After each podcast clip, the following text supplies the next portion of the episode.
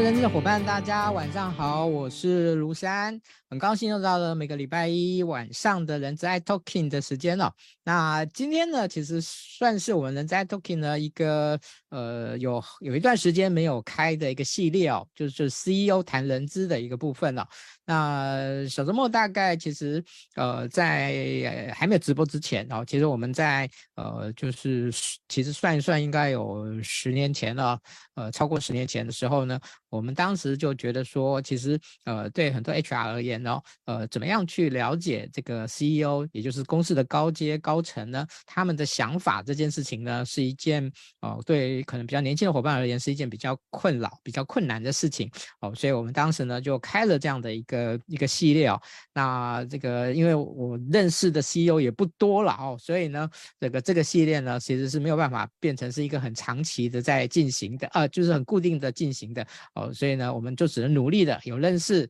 啊，有机会我们就会呃邀请呢这个呃 CEO 来我们呃线上好来来来聊，来这个谈这个这方面的这个议题哦，啊，从 CEO 的角度来看看人资工作者哦的一些状况，好，那。今天呢，其实我们邀请到的这位 CEO，其实对我个人而言呢，我觉得是非常非常特别的。呃，其实特别呃有两个部分哦。第一个部分呢，他非常的年轻哦，非常年轻。呃，事实上他呃，我刚才才才跟他做一个最后的确认哦，就他今年呢这个三十五岁哦，但是呢他在三十三岁、三十二岁的时候就已经担任了呃一个连锁呃这个。那个咖啡厅连锁餐饮的这样的一个 CEO 的角色，呃，这家公司呢是大家所知道、所所熟知的那个一刻，哈、哦，一刻的的一个部分。好，那我说它的另外一个让我们那个那个第二个让我比较呃比较就比较特别的地方，就是呃，在我以前所邀请的这个 CEO 里面呢。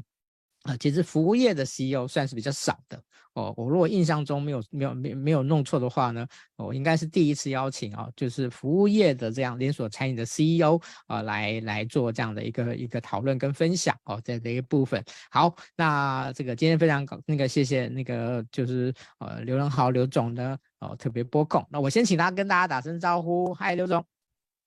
，Hello，大家好，我是仁豪。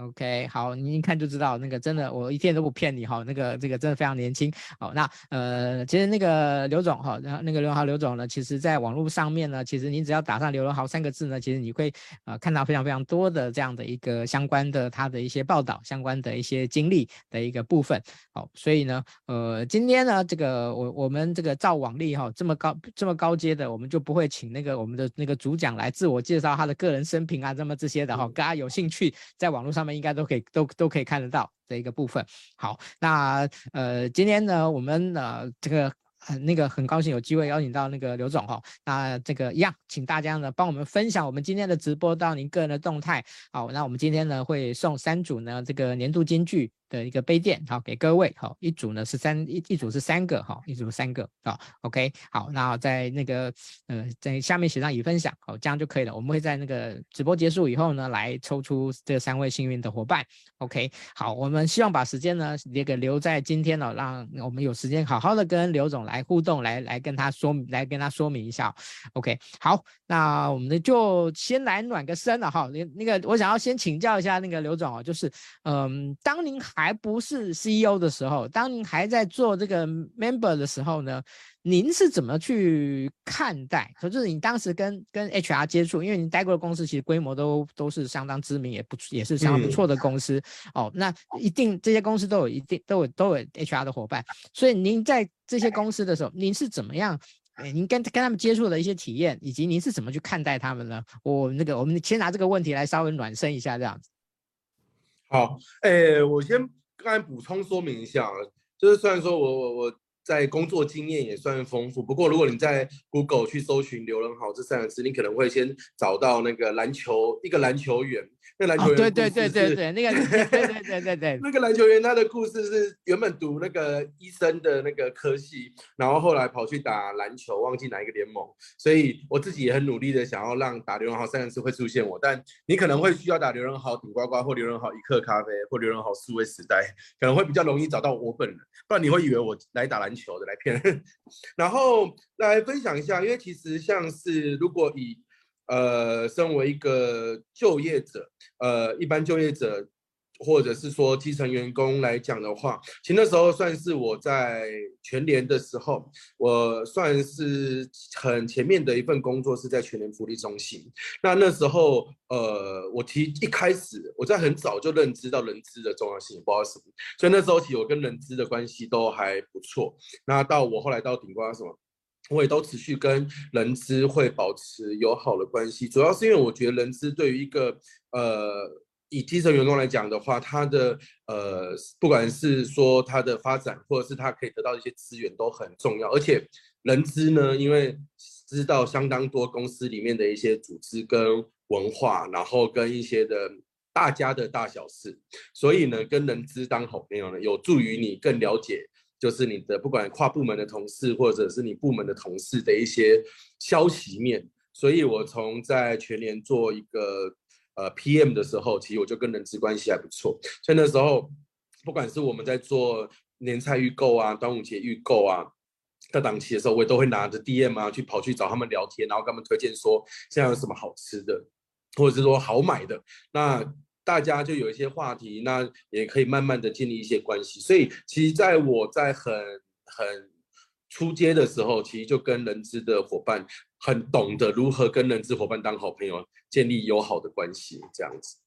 对，谢谢那个那个刘总哦，那个这样算起来，你应该也算是属于我们这个所说的人资之友的这样的一个一个 也类一个类型的的伙伴哦。OK，好。那个暖身完了以后呢，我们呢就要正式进入我们比较重大的议题哦。呃呃，我在之前也曾经跟很多的伙伴啊，在线上我也聊过，就是最近这几年呢，主流媒体呢不呃对于人才这个议题哈、哦、是非常非常的重视哦。那在我我我知道，其实，在台湾现在很多的一些 CEO 的社群里面呢，呃，这个人那个人资人才的议题呢，也是一个非常火非常热哈、哦。因为一方面也是因为台湾老少子化的关系了哈、哦，所以呃人资人成才的议题呢，也就非常的越来越严峻这样子。好，所以呃，我就很好奇哦，呃，就是想要请教一下那个刘总，您自己个人哦，就是呃，您怎么去看待？因为你当你当当到一个位阶以上，尤其当了 CEO 的时候呢，其实呃，很多人都说 CEO 呢，其实有一半的时间事实上是花在人身上，哦，是花在人身上。好，所以呃，您一个很简单的这两个字啊，只笔画很少，人才。您您您对人才有什么样的看法哦？以及您您对于呃人才有没有什么样的您个人的定义？好、哦，这个部分。呃。我先分享一下，因为其实刚才提到人资在这几年确实，因为其实在呃这几年，不管是在我觉得越是 AI 科技技术进步，那大家不断的讨论说 ChatGPT 进来之后会不会取代一些部分的人力，我觉得越是这样的一个时代，我觉得人资的角色会越来越重要，是因为我们会更需要人才这样的一个的概念出现，而不是会需要一些。呃，流水线的作业员这样的一些伙伴，所以我觉得人资的所谓的人力资源嘛，它更会是一个所谓的资源这件事情的的延伸。所以我很常会讲说，我自己觉得啦，一间公司里面非常非常关键跟重要的两个部门，一个是人资部，一个就是财务部。这两个当然对我不管不管 CEO，不管对资方来讲，我觉得这两个单位会是的成败，会是一个组织好不好的一个关键。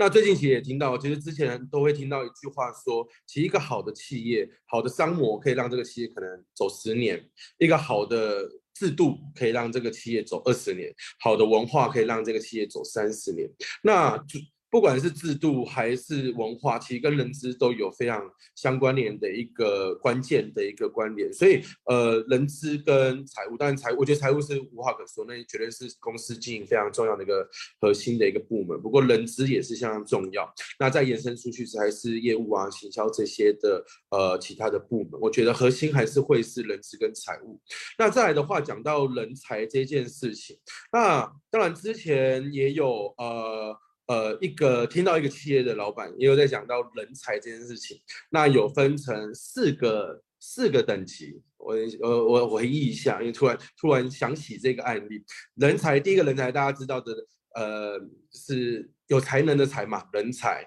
那再来的话还有一个人才是人一样人都不变，那才是财富的财。能帮你带来赚进业绩、带来资源的。那另一个才的话，就是一个木头在一个人才的才，就是木材的财。那就讲说这些人是可以去做培育跟培养的。那如果是没有部首的人才的话，其实就是能力很好。那第第四个是最差的，我有点忘记第四个最最差的那是什么才。所以我觉得，呃，以人才来讲。提到很重要一个是我们说金钱字旁的那个贝字旁的那个财，大家还是会希望说人才是能够帮企业带来一些获利跟一些营收。不过如果是没有部首的人才的话，是希望能够为组织去建立起一个长久。所以我很常说，今天到一个组织，没有一个企业是可以呃，任何人是不可取代。除了老板以外，除了出资者以外，不然理论上他的任何一个不管专业经理人，不管哪一个单位的部门的长官、主管，或者是业绩很好的业务，没有一家公司是应该要有一个人是不可取代的。也就是说，所以我们应该是要让呃公司的组织是可以是 SOP 化，是可以让它制度化、规模化。那其实我很常在企业里面，我很常讲说，呃，这间公司我要做到一个程度，就是。就算没有我在，他也能够像现在一样运转得很好。我觉得那才是真的有能力的人才有办法这样做，而不是说一定要是我在公司才会好，我不在公司就不好。我觉得那不是人才该做的事情。所以这是我对于人才的一些基本的逻辑。他应该是建立制度，他应该是建立流程，他应该是建立规范的一个人，而不是他个人是一个多有才能的人。嗯。谢谢那个那个刘总，那个最后一个才是柴火的柴哦，好专业哦，这这是有人在讲的嘛，对不对？对对对对对，最后那个那个这个故事其实流传蛮广的哈、哦，所以最后一个才最后一个才是是那个柴火的柴，就是嗯、哦、被人家烧的，对、这个、对对被人家烧的这样子哈，因为公司鞠躬尽瘁，但是没有什么太大的价值。OK，好，谢谢那个刘总。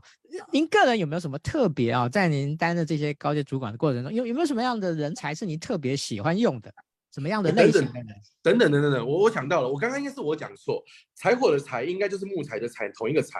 最后那个材应该是裁员的那个裁。哦，对，也还是那个老板，因为我突然你刚刚一讲完，我突然听到那想起那个老板，就是曾经在讲，就是一个是没有部首，一个是。贝字旁，一个是不管是柴火柴还是木材的柴，应该都是同一个柴。那第四个应该是裁员的裁，就是准备要被 裁掉的，应该是这样子，应该这样。然后分成劳力输出跟那个人力输出。好，你不好意思，你的题目。对，呃，我是说那个刘总，您在这些担任呃这些年担任高阶主管的这个过程中哦，嗯，哦，你你你有没有什么样的类型的人或什么样特质的人是您特别喜欢用的？哦，特别喜欢用的。哦，有就是您对于可能不一定不一定是年纪的问题，好，就是我觉得具备什么样类什么样类型或什么样特质的人是您对你你你个人会特别喜欢用的。呃，如果以我个人来讲，我特别喜欢用的，我觉得会比较笼统的是，我觉得他必须要对自己的生命会充满热情跟热忱。那我以前在刚开始当主管的时候，我很常抱持的一个心态来去面试。新的伙伴是，我会觉得说，每一个人应该都希望让自己变成更好的人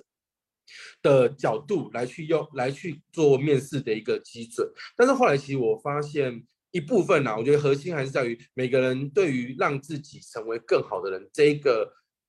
这一句话的定义，大家是不太一样。有些人在事业上就会非常的投入，会觉得呃这份工作就是他的事业，他的毕生职志，所以他会全心全意的投入。有些人就会非常倡导，我必须要呃工作跟生活平衡，所以我在生活上面，我六点准时下班，我回去陪陪家人，陪陪老公，陪陪老婆，陪陪小孩，然后能够做到工作跟。家庭均衡，那家庭生活幸福美满，假日都可以出去走一走、玩一玩、玩玩水。他觉得这就是成为更好的人的那一条路，所以我觉得后来也不太会去说特别一定要。去要求说他必须在工作上非常的充分的，但如果以我自己来讲的话，我会希望说这个人还是对于自己的生命或者是对于工作上面是充满抱有热忱跟热情的，那他才会有斗志。那我很常讲说，有些人说工作跟生活要平衡。那我很常会提到说，如果你的工作就是你生活的一部分，你的生活就是你的工作的话，那其实工作跟生活本来就平衡，因为你工作的时候就是在生活。那但是这可能每个人解读不一样，每个人的生命的最终要选择的那个光芒可能也不太一样，所以最后呢，还是会。我觉得主管在主管那用人这件事情，最后还是看你怎么使用这个人，那跟你把他放在什么位置。所以我很常会讲说，呃，我不太喜欢别人、别的单位或别的公司的人来说我自己带的员工不好，因为我觉得只要骂我的员工就是在骂我，因为我逻辑上来讲，我其实所有员工犯的错，我都觉得是我犯的错，因为代表我没有教育好这个人，我没有管理好这个人，我没有把这个人放在对的位置。那如果他真的很不 OK，那身为一个管理者，我没有把这个人 fire 掉，那也是我的责任。那所以呢，我觉得这是大概是我的管理上面的一些的风格。是 OK，嗯，想要请教一下刘总，你你自己个人有没有一些你你觉得在用人上比较成功哦，或者是可能？呃，那个比较有比较也不一定是失败了哈，就是可能没有那么没有没有没有达没有达到你预期的这样的一种在用人上面的的一个例子可以分享给大家。诶，成功的话，我觉得我觉得有时候面试啊，我不知道，因为我不是人资出身，我没有办法用很科学的方式来讲，但我曾经看过那个 Gary V。就是那个网红卖红酒，然后后来做做做做那个直播网红的那个外国人，他曾经有分享一件事，我觉得很有道理，我自己觉得很有道理。他说，呃，你今天一个人，呃，一个老板，你去面试一个员工，你就算面试他个两次、三次，面试他个三天，然后做了很多的资料、很多的功课，但是有可能这个人进来，他就是一个不对的人。不管是不符合企业文化，不符呃不适应企业的风格，但这个人就是不对。就算你花再多再多的时间去做面试，但所以身为一个好的管理者，你必须要拥有的一个工具，叫做可以及时的 fire 掉一个人，可以及时的把不对的人给送走。我觉得那是很大的一个功课。那当然，以人资的角度，当然是要尽可能透过各种科学，不管是各种工具的方式来找到对的人，但。有时候人这件事情本来就是难测嘛，那呃本来就是变化莫测，那本来就很难去说我在事前做了再多的功课就有办法确认这个人是适合的，所以我觉得能够及时性的去筛掉一个人，我觉得那是很重要。对管理者来说，或者是人资有办法去建议给管理者做这样的一个决定，我觉得那是很大的勇气跟很大的一个 know how。那我其实有很成功的面试一位伙伴，那时候我在呃某一家公司的时候，那那时候刚当管理阶没多久，那面试了一个刚毕业的大学生。从南部上来的，那他也不是相关科系，因为那时候我是要面试行销专业人才，那他是算是财经相关的科系毕业的，那刚毕业，然后就来我们这边面试，然后那时候其实我也是从他眼神中看见对于自己生命的一些期望。我觉得至少可以从他的眼神，然后他的举止谈吐中，你可以看见这个人对于生命是有热忱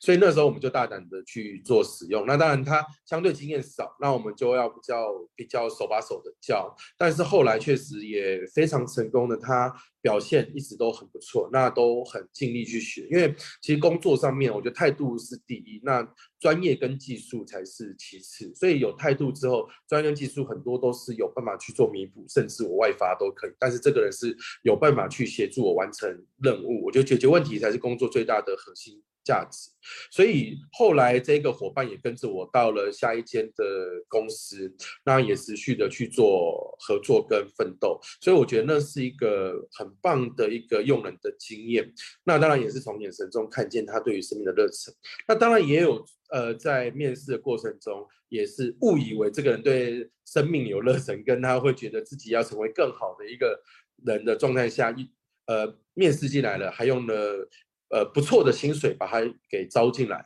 但是进来之后发现就是有点不如预期，那跟一切的状况都不是很妥适，所以我其实也是很当下的判断，在几个月的时间内就当下的要判断说，那是不是应该要把让这个人请走？不过后来当然也是有比较好的一个方式，是让他调到另一个部门。所以我刚才有提到说，有时候并不是说这个人不适合，而是可能我们把他放在不对的位置，或者是我们使用他的方式错误。因为每一个人都有他的使用手册，那你看不看得懂这个使用手册，是管理者的一个呃本事跟管理者的一个责任。所以后来把他调到其他单位之后，那他的表现也不差。但是因为我我就比较没有直接的去接触到，所以也不是很确定表现到底好不好。但是就是看起来他的单位主管也觉得不错。那我这边也有顺利的应征进来新的人，所以我这大概是我生命中两次一个还不错跟一个有点。不太好，但是后来的结局也不错的一个用人经验。嗯，好，谢谢刘总。诶，在我们接下来我们今天的访谈之前哦，我我我突然有一个有一个题目呢，想要来请教一下那个刘总。呃，其实最近这几年呢，嗯，就是我们说，呃，可能这个时代的转变比较多哦，所以呢，呃，在这个这个我们说大破大立的时代呢，呃，其实呢，年轻的一辈呢，年轻的伙伴呢，其实就有更多的机会晋升，更多的机会哦，去独当一面哦，所以诶，现在呢，我我那个我看到呢，就有一个蛮有趣的状况，就是呃，就是像您一样，哦，可能三十几岁。啊，就当上公司的高阶，所以呢，公司里面内部一定会有一些主管，年纪是比您大上不少的。嗯嗯。那在这个过程中，那您您您您怎么去看待这件事情？那您会怎么样去去去？我们不要说处理了哈，就是怎么样去运用，或者怎么样去去去调整这件事情。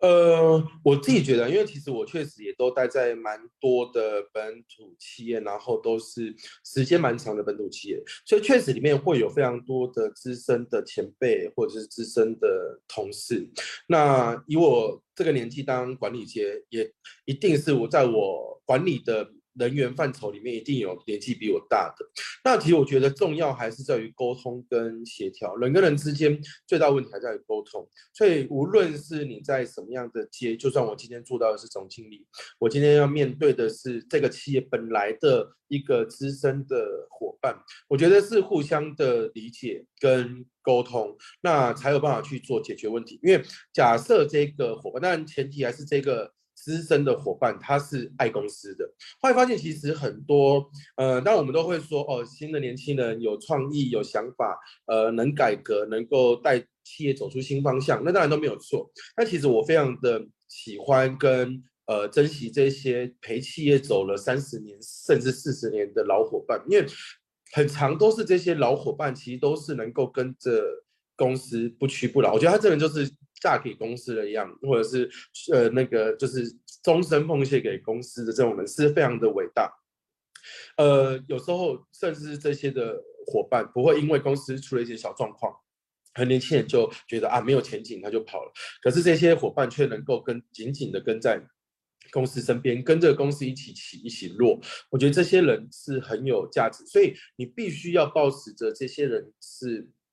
你要知道，这些人他甚至爱公司爱胜过爱老板。那就算今天老板换人了，对他来说，这个品牌、这个公司对他来说是有情感的。那这些人是有办法，不管他在工作上面，他可能用旧方法，他可能旧思维，他可能难以沟通。但是我觉得在工作上面，你就是要必须要持续的沟通。那站在他的立场想，你要想想，你爱这间公司没有他爱的深的时候，你怎么又能够代替他来批评这家公司过去不好？那但是这家公司一定有他好的地方，也有他不好的地方。老员工一定都知道，那只是我们要用怎么样沟通技巧，去让呃这些老伙伴能够知道说，你也是很爱公司的，所以你必须要展现出你也是很爱公司的。那我们都是很爱公司，但我们要让公司变成一个怎么样的呃方向，让公司更好，让公司更大，让大家更骄傲，让我们可以照顾员工照顾得更好。那比如说公司里面已经有很多基层的员工，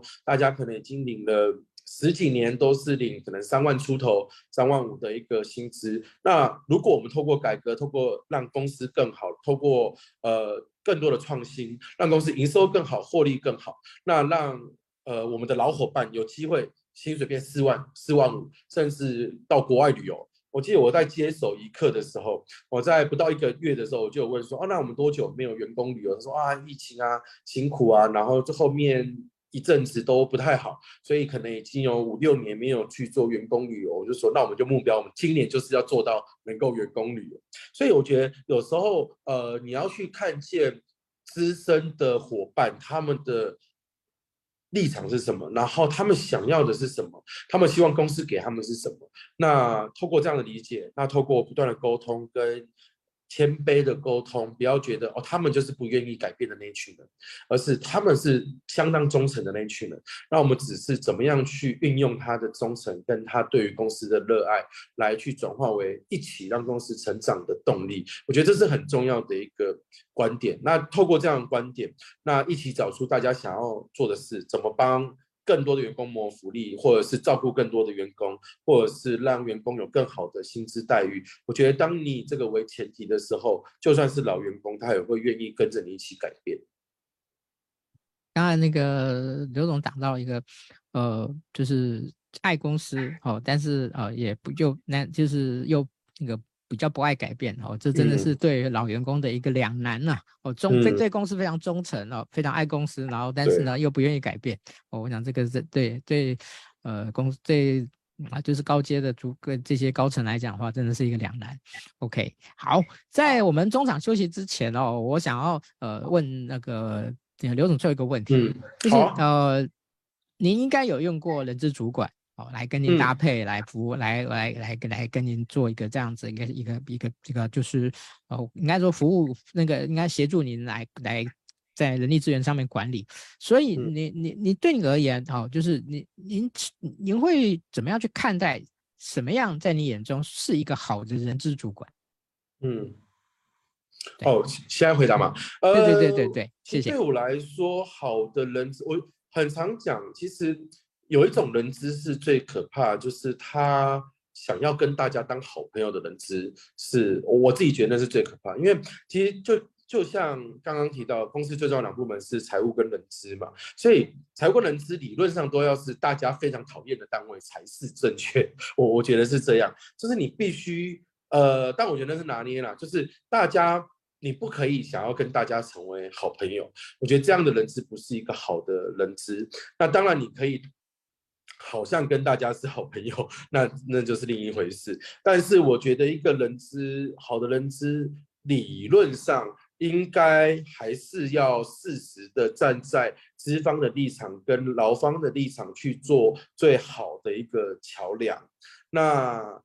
很有遇到一些的人资是过度偏重劳方的。那那个对资方来讲就会很头痛，那当然对资方来讲就不是好的人资。那有一些资方呢，过度偏重资方，然后真的成为我口中那种讨人厌的人资，或许他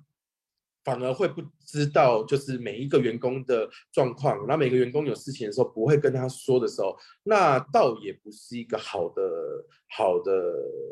人资，我自己觉得，所以当然我觉得那很困难，但是一个好的人资最好是能够跟员工打成一片，然后呃坐在办公室里面跟大家一起讨论八卦，那但是呢又能够在私底下把这些消息就是 提供给就是高阶管理者，我觉得那会是一个很好人资的模，我自己心里觉得，但我觉得那个会。要看人，然后跟看有没有办法这样做到。但是人资理论上应该要能够，因为当假设办公室是切开的，人资可能跟大家各伙伴，或当然大公司可能就是再切更开。但是呃，如果是小公司的话，人资跟其他单位的人可以坐在一起，同一间办公室。那可能主管是在外面或者是在办公室，没有办法跟大家。八个小时的上班时间都在一起的时候，那其实大家最重要的就是那八个小时的时间，大家都在聊些什么？那这个人资能够收集情报，然后及时的整理一些有用的资讯来给管理者，我觉得这是会是人资相当重要的一个特性。那但是也算是可遇不可求了。但是人资理论上应该还是要能够适时的在资方跟劳方之间做很好的一个沟通的桥梁。那接下来呢，我想要请教一下那个刘总哦，嗯，在你的企业里面，刚刚您提到人资部，呃，人资部跟财务部是最重要的两，在您个人认为是一个成这个后成从后勤单位里面最重要的部分。那在您个人，好，如果我们简单的就是可能两项或三项，您觉得一个企人资单位应该要为企业提供什么样的一个服务的的一个内容？哦，当然我们都知道企业有选运那个选运用流，哈，但是我想，呃，您您您知道我问的不是这个，哦，您您就是说在就站在 CEO 的角度，您会希望，呃，人资不人资单位是为企业提供什么？是您您您最 care 的？呃。我觉得其中一块会是，呃，我觉得人才招募的当然基本的，我觉得是如何建构一个好的组织的，嗯，风气，应该说不管是风气或者是文化的某一块，因为当然我们都知道。企业文化逻辑上来讲，一定是老板或者资方，或者是呃不断的去做塑造出来的。但我觉得人资在于呃内部沟通这件事情，如何塑把企业文化延伸到每一个人的心中这件事情，对我来说是人资单位很重要的一件功课。那也是比较呃很高，我不知道，我觉得高阶的人资应该要能够做到这件事情，是如何把企业文化带到每一个伙伴的。心中，当然你要带到他的眼前，那个都不是难事，但带到他心中才是困难的。那再的话，我觉得是教育训练啦。我觉得教育训练是很一个组织很重要的一块。那当然，每间公司有些公司不是把教育训练跟人资放一起，那有些公司放一起，还是看公司的规模跟大小。但我觉得教育训练会是在人力资源这一块很重要的一件事情。那呃，你如何制定好的一个，不管是总部的，或者是呃。门市端的，或者是呃，你那个叫什么现场端的那个教育训练，我觉得好的制度，就像刚才提到的，好的制度是可以让企业永续二十年的一个关键嘛。所以我觉得呃，如何能够去呃把好的教育训练体制给做出来，那也会是人资单位很重要的一个关键。那再来，我觉得比较细琐的就在于是在人资相关法律。的这一块的专业知识的提供，因为其实有些公司的法务不一定对于劳基法这一块是很专长擅长的，所以我觉得厉害的，我自己觉得厉害的人资是具有法律的相关的知识，然后能够提供给不管企业劳方或资方一个合理而且友善的一个法规上面的一个解读跟。运用跟见解，我觉得这个是人资对我来说，因为大部分的人对法律不熟悉，那有一些的法务跟律师可能对于劳基法这块也没有到这么擅长，所以能够最懂劳基法理论上应该是人资，所以我觉得会这会是人资相当重要。那你怎么去解读这一块，就是在法律上面怎么做诠释？那怎么样去保护资方也保护劳方？我觉得这一块也是我自己对于。人资这个单位能够提供的专业协助，我觉得是很重要的一个环节。嗯，谢谢刘总的一个分享哈。我想，呃，刘总已经把一个对于他所认知的一个人资的框架做一个还蛮具体而为的一个说明哦。那其其实这个对于这个。就是比较高阶的，其实要把要讲的这么清楚，其实已经不容易了。哦，已经不容易了。哦，我真的谢谢刘总。OK，好，那刘总，我们接下来我们把它收敛一点了，收敛到什么？收敛到有关于服务业的人资这件事情上面。好，因为呃，因为您刚好本身呢，在这个都待在服务业的部分哦，所以对于服务业的的一个人资，你你你自己有没有什么样的的特别哦？就是哦，就是你觉得服务业的人资需要？特别注意什么？哦，是你你你觉得应应该您您可以给他们一些提醒的。对，我觉得其实服务业的人资，尤其哈，你讲餐饮业会相当辛苦，是餐饮业最近这几年面临到非常严重的一个缺工问题。那大家可能跑去做直播，跑去做外送，那不想要来餐饮业里面去做洗洗碗盘、碰碰那个油水这样子。所以其实餐饮业在现在问题就遇到非常大的一个缺工。我们讲到最底层，最底层，那也是动摇国土的一个过动摇国本的一个重大的问题。所以，呃，我觉得餐饮业的人是如何运用到一些的工具，或者是他的人脉资源，能够去找到更多，我觉得基层的伙伴是最难找，就是在门市现场，不管是我现在在顶呱呱，在一刻咖啡，我们每一间门市的现场伙伴，我觉得那是最难最难找。那有时候不是你薪水往上拉，你拉到三万五，拉到四万的基层薪水就能够去解决的问题。那我觉得它会反而会是大家对于这个。公司的形象印象，那跟大家能不能接触到这间公司要真人？那你说真人的手段有很多，甚至后来也有一些的人资，甚至会用到什么小鸡上工啊、PTT 啊，或者是类似各种方法。跟刚刚你前面也有介绍到一些的什么 Job Pay 啊，类似这样的东西。那我觉得它能够有多少工具？那其实我后来发现，但我觉得那个从来没有人资会跟我说。我是后来自己注意到，我觉得这真的是可以分享给认知做一个很好的 建议，那就是那个叫什么来着？我觉得理长就是你在你的那个店。你的门市就是，如果假设你今天的店的门市是在，比如说我乱讲，呃，板桥好了，板桥的某一个里大安里附近，那其实拜访里长，里长会有很多很多的一些资源，可能有一些妈妈在家带孙子的、带小孩的，他待在家里面，那他可能中午可以出来打工个两个小时、三个小时，那这个时间其实对餐饮来讲是最黄金也最需要人的时间，所以很多里长其他手头掌握有。领长群啊，里长群，甚至里长还会有一些环保志工妈妈。一个能够当环保志工妈妈的人，代表他的时间是有余裕的，所以他应该是能够做一些运用的。所以我觉得那时候其实到后期我们缺工的时候，那时候我前公司的时候，其实就拜访了很多里长。那我在每个地方要做商场的时候，我都会去拜访那个地方里长。除了刚才讲。做一些宣传以外，很重要就是我们可能商场会需要一些的能力，或者是要帮我们商场的餐饮招募一些能力的时候，我觉得拜访里长是能够有确切实际的帮助。那当然，其他就是人资伙伴都非常熟悉的一零四一那些各式各样，或者是就业博览会，那些都是大家很清楚熟悉的。然后我觉得拜访里长是我自己后期非常呃。学到的新颖的一个方式，那当然可能拜访里长会是比较偏，如果你是连锁餐饮业的话，会是区域督导或店长，可能大家会觉得区域督导或店长可以去做的事情。那但是我觉得人资必须要有这个观念或工具，是你可以让你的区域督导跟。呃，那个叫什么 店长知道有这样的一个方式可以去做招募的动作，我觉得这是很重要的一个关键。那当然不是每件事情都必须要人资自己去，因为其实连锁餐饮来讲，其实一个员工进不进来，除了人资以外，很重要还是店长跟区督导跟营业现场的人嘛。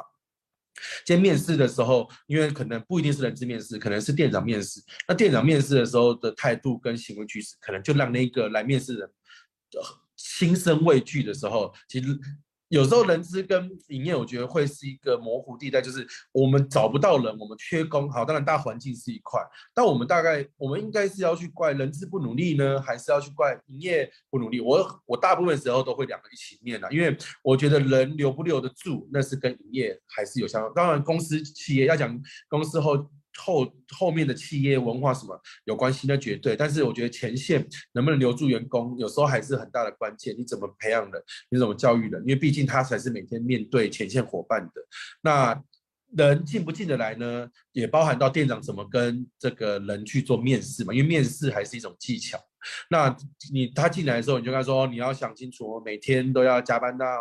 很晚哦，就是先打最坏的预防针，可能确实是一种诚实的方式，但会不会大家就这样被吓跑？或许他进来之后，因为一些的教育训练，因为一些的认同跟感染，他可能或许会对于这间企业有好感的时候，或许他是能够接受比相对长一点时间的工作啊，maybe。那所以呢，我觉得面试的技巧这件事情还是会坐落在同时，如果以连锁餐饮业来讲，北中南都有的状态下。呃，营业单位跟人资单位其实都很关键。那这也是我觉得连锁餐饮呃的人资会，如果是负责招募这一块了，会遇到的问题。那如果公司够大，或许招募也是丢到营业单位也有可能。所以那就会是不同的方向。以上分享。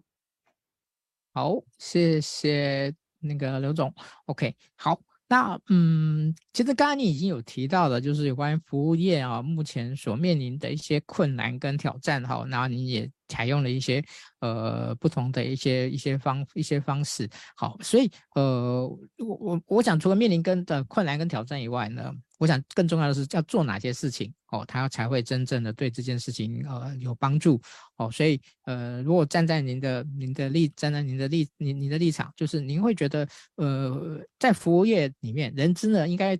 多做哪些事情？哦，或者是一定要做哪些事情，对于这个服务这个企业呢？哦，这个服务业的企业会是呃比较有帮助的。我觉得人资的人资。应该要有一个，我觉得人资但除了自己本身人资的专业以外，还要就像郭台铭有说过嘛，每一个人都应该要有业务能力嘛，就是就是做业务的那个能力。我觉得要有一些的业务的呃基本的 concept 跟观念，我觉得是很重要。那再来的话，我觉得人资有一个很重要，如果有会很加分的是，他要有行销能力，因为我觉得人资在讲呃，不管是你要讲内部公关，你要讲。是呃，人力资源来讲，你要出去外面去做招募，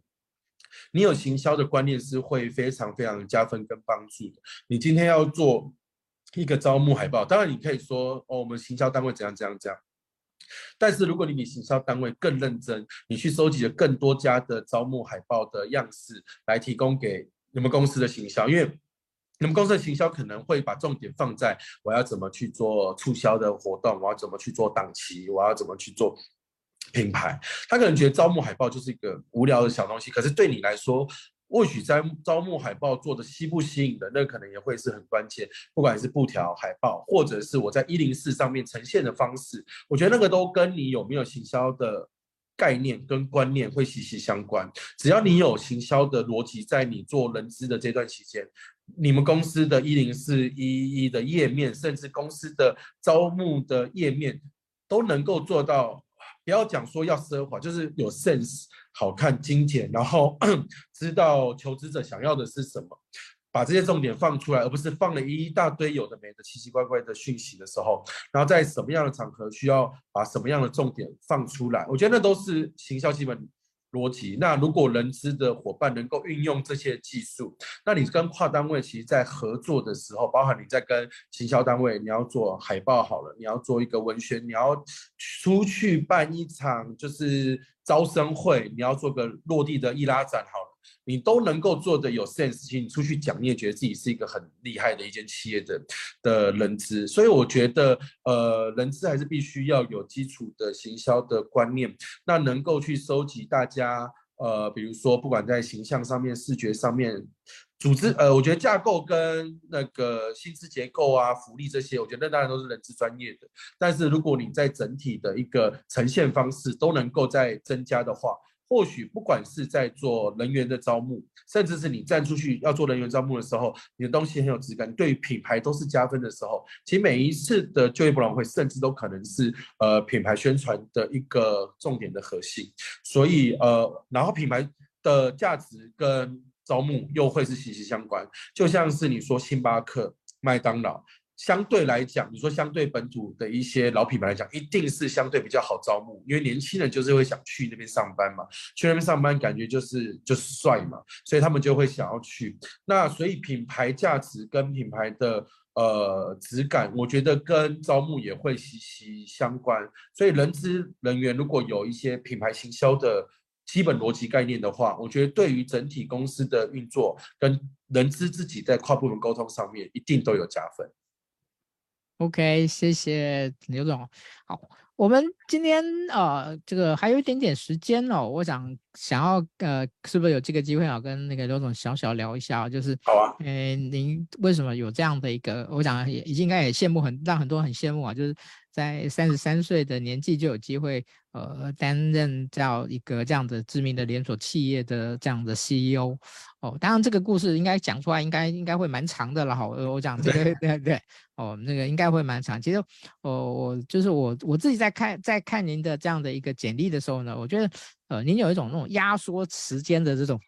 这这种这种概念跟倾向这样的的一个、嗯、的一个部分。哦，这个是我自己小小观察到的。嗯、但是我想呢，其那个这个到底是那个有什么样的一些特点的一些秘诀？哦，这个我想那个好，今天呢就请你那个这个不吝啬的分享几点给大家那个了解一下，可以吗？好啊，我简单基础讲啊，我觉得还是站在我提前面在讲用人这件事情。我觉得只要一个人类，他希望自己成为更好的人，或者是说你也像我一样觉得工作就是生活，生活就是工作，所以没有所谓的工作跟生活取得平衡，而是当我工作的每一个时间都是我的生活的时候，其实我觉得自然而然你就会花比较多的时间在工作。就像我说。当然，很多人都说，哇，你三十三岁好工作，给你从二十岁开始工作，你也才工作十三年。但是我每一天，假设别人工作上班都是八小时，我工作十六小时，那我的年资是不是应该是二十四年？我应该就比别人长了吧？因为我每天都工作别人多一倍的时间。所以我觉得，呃，压缩是一件事情啊，就像以前我在。呃，某超市的时候工作，因为常在杂志上面分享到嘛，我有时候凌晨两点、凌晨三点下班，有时候直接睡在办公室，隔天七点又去公司的健身房刷牙洗脸完之后又继续上班。就是你你想要过怎么样的生活？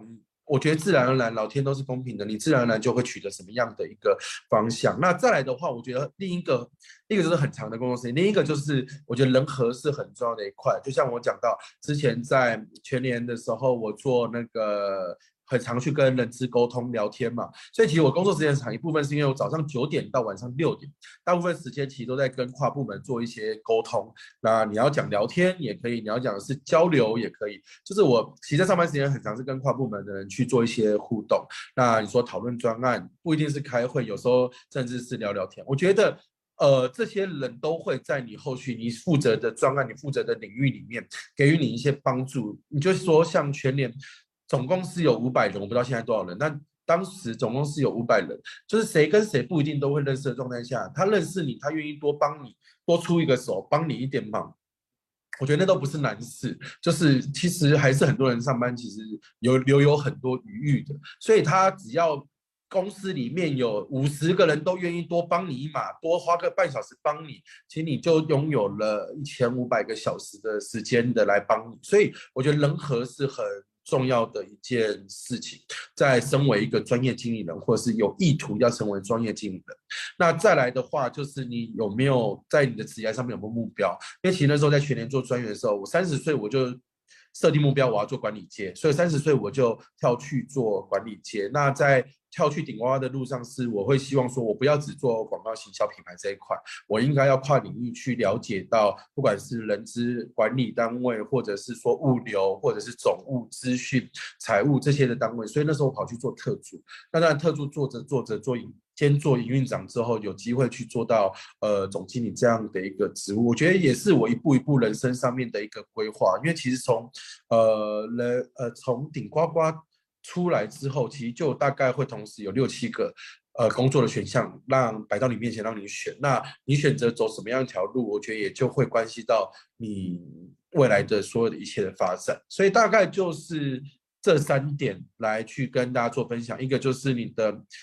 真的要很热爱工作，那热爱工作到你觉得工作你生活的一部分。再来的话，就是要能够很融洽的。然后很喜欢认识人，喜欢交朋友，我觉得都有帮助。第三点的话，就是要有目标性的选择职业。嗯，OK，好，那嗯，如果我说在您这个目前的整个发展的这个脉络里面呢，嗯，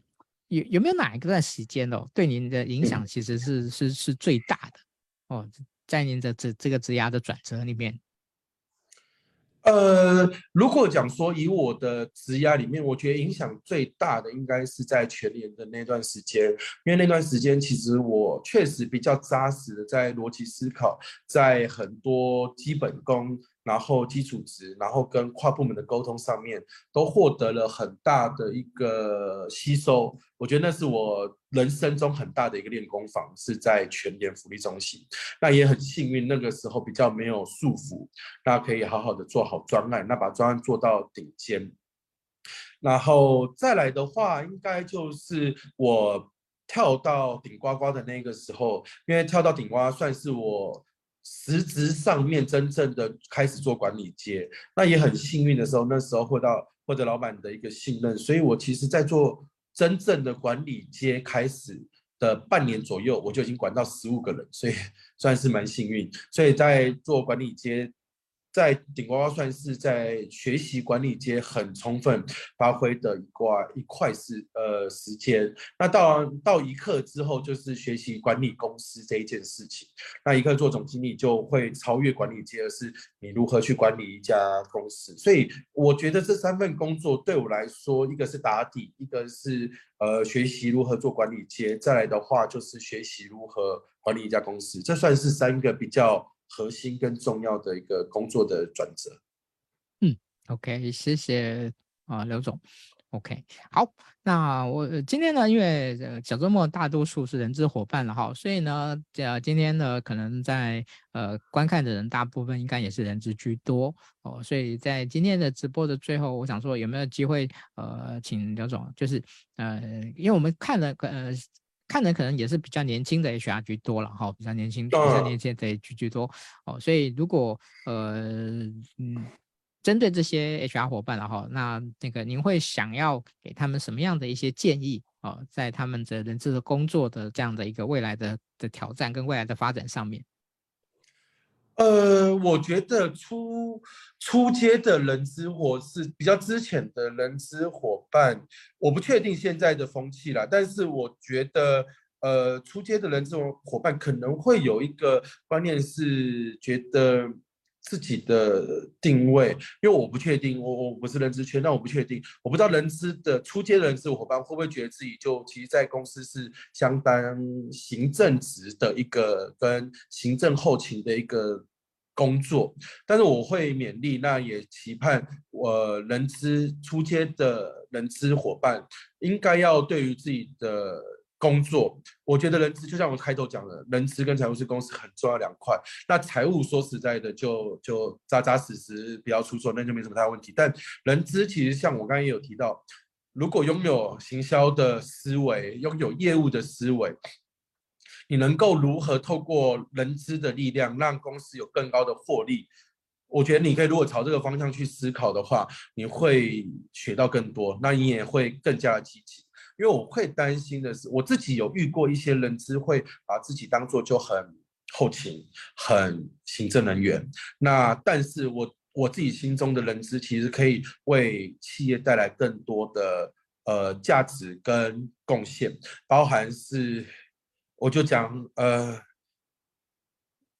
随便讲一个例子，是曾经在某一间公司，呃，原本呃有有那个什么劳检单位来检举，好像要罚到八十万，但最后。透过人资聪明又伶俐的一个方式，让我们公司最后只被罚两万块，我觉得就已经对我造成很大的帮助。但是，呃，这只是其中一个很很小很小的举例。但我觉得一个好的人资真的是能够在呃企业运营上面给予经营者莫大的帮助。他不会只是行政跟后勤的工作，他。会是决定公司的文化跟组织风气的一个重要的职位，所以也期许每一个呃之前或者是比较基层的人资伙伴，对自己有更高的目标期待。好，谢谢刘总。那感谢今天刘总的拨空来跟大家分享，呃，您对人资的看法哦。那尤其是从服务业哦的一个角度来跟大家聊哦。那这个其实呃，我们一直觉得 HR 需要学习，需要能够懂行销这件事情呢。我想今天也更从啊、呃、这个。刘总的口中呢，呃，得得到一个、嗯、得到一个证实，这样子哈，嗯、呃，人资呢不应该呢把自己定位成后勤，哦，应该尤其呃就是呃不因为你的职级比较低，你就把自己定位成后勤，哦，呃，怎么积极的呃为企业呢，呃为公司呢创造更多的效益利益，我觉得是呃同样重要的这样的一个部分，好、哦，我想这些点大概应该都可以从呃刘总今天所谈到的、所分享的呢，可以把它呃摘要出来。OK，好，那今天真的非常谢谢刘总的那个莅临跟分享哈。我想，呃，对于人资的伙伴而言呢，哦，也许比较有一些伙伴呢，其实已经都很努力的照着那个刘总的期待这个方向在走哦。但是呢，我想对于呃可能有一些比较年轻的伙伴而言呢，我想呃他们也还是需要被那个稍微呃启发跟那个砥砺一下的。OK，好，谢谢刘总。那我们今天的直播呢，就到这边告一个段落。好，感谢您，我们下次见，拜拜。拜拜。